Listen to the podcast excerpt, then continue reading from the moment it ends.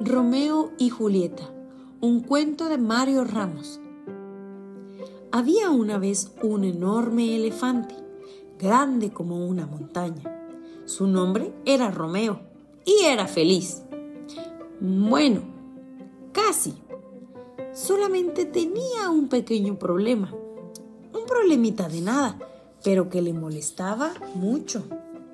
Era tímido, muy, muy tímido.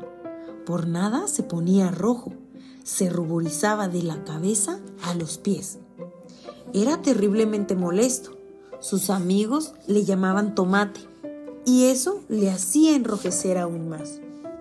A su alrededor veía al flamenco rosa, la cebra blanca y negra, la jirafa amarilla y el cocodrilo verde.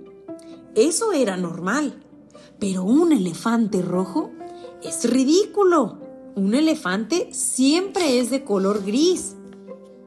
Cuando iba al río a beber, hasta los peces se reían de él. Había adoptado la costumbre de salir cuando la sombra pinta de negro todos los colores y viste las formas de misterio. Romeo estaba impaciente de ver a los suyos para contarle su dicha. ¡Salud, tomate! gritaron los elefantes a coro. Romeo empezó a enrojecer, enrojecer, enrojecer. Hola, dijo Julieta muy educadamente. ¡Ah! ¡Una ratita! gritaron los elefantes verdes de miedo. Parecen un grupo de ensaladas, pensó Julieta. Rompió a reír contagiando a Romeo. Finalmente explotaron todos en una carcajada que resonó lejos, por toda la planicie y llegó hasta lo alto de las colinas. Así fue como Romeo reencontró el placer de pasearse tranquilamente al sol. Por supuesto, todavía se ruborizaba a menudo, pero sabía que era encantador.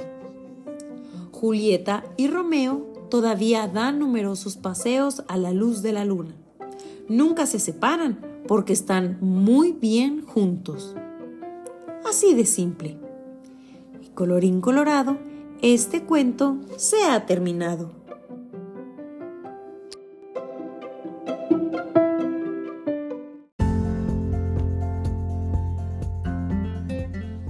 Si te gustó este cuento, déjanos un comentario en esta plataforma o corre a nuestro Instagram, arroba dicotencia, y dinos qué cuento te gustaría escuchar.